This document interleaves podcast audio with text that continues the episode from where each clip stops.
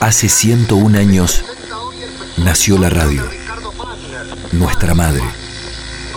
Y desde entonces, como el fuego de quienes la hacemos todos los días, jamás se apagó.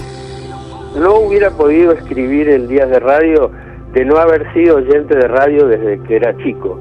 Yo crecí en una casa de clase media, en donde la televisión llegó bastante tarde, llegó como 7, 8 años después del 51, y en donde la radio era el centro del entretenimiento hogareño. La radio me dio emociones, me dio una cercanía con el destinatario, eh, me dio una cercanía con ese público y un atrevimiento a hablar de mis emociones. Además me junté, la experiencia me juntó con muchos grandes colegas que hacen humor, Adolfo Castelo, Carlos Barragán, Gillespie, Santiago Varela. Tuve la suerte de trabajar con todos ellos. Yo leo en voz alta lo que los jugadores escriben con los pies, ¿no? Esta sería la definición, digamos, de un narrador, de un, de un relator.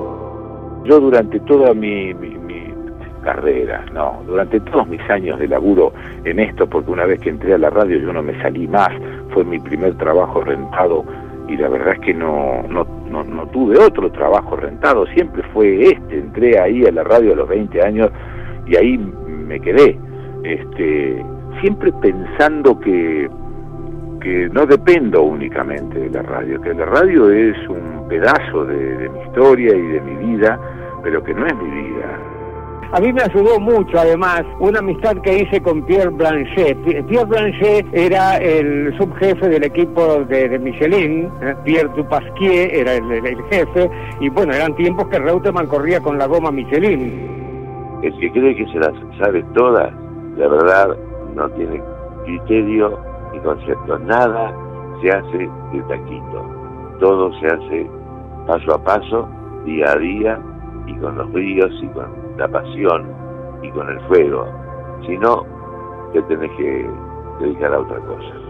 Y aunque la comunicación siempre sea de uno a uno, porque todos escuchamos y emitimos, es decir, recibimos y emitimos en soledad, aunque estés rodeado de gente, aunque estés rodeado de multitudes, hay algo del, del, mundo interno que conecta con el otro. Esta es la maravilla de la comunicación, un asunto muy misterioso, muy hermoso.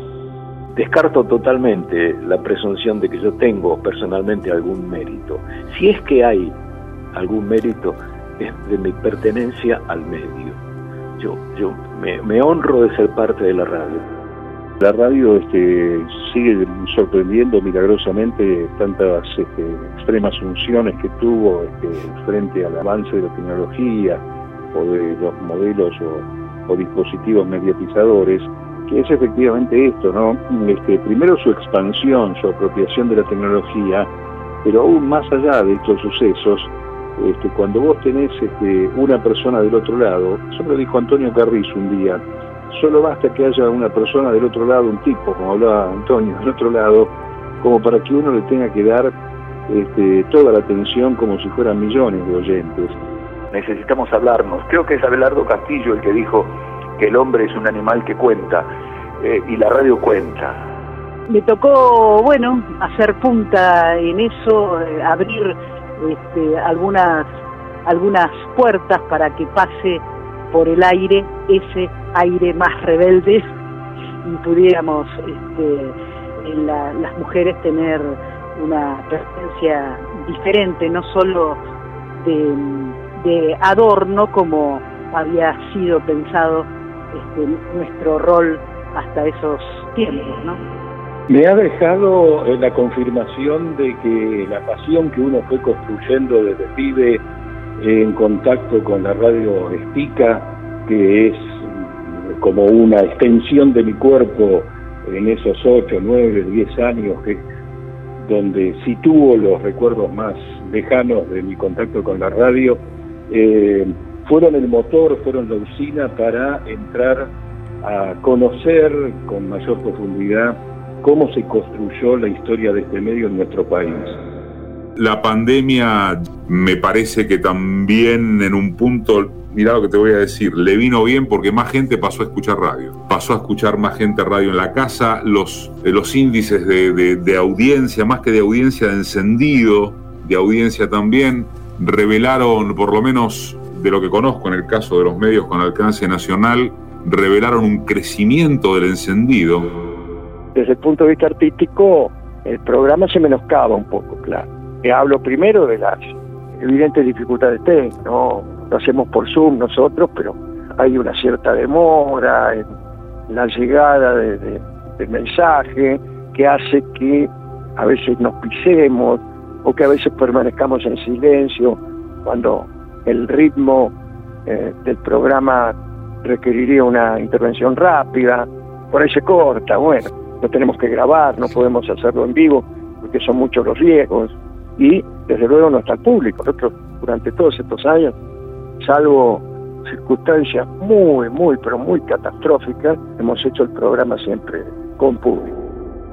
El Carrizo es una persona que, para mí, a diferencia de, otras, era un lugar donde, donde aprendías. Era como un taller de radio, escucharlo. Él siempre enseñó y fue lo máximo de mi carrera profesional, fue el evento más importante en el cual tuve la enorme chance de, estar presente, de relatarlo, de emocionarme, de, poder sintetizar con, esa enorme victoria de River, la más importante de su historia, 30 eh, años de mi vida profesional.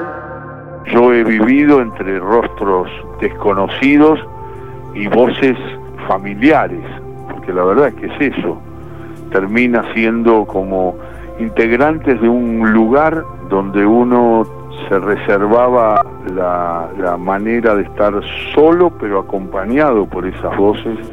Diego, como Dios del Olimpo, reúne el todo, que es la suma de las partes abyectas y sublimes del hombre. 101 años de la radio, 101 años de nuestra madre.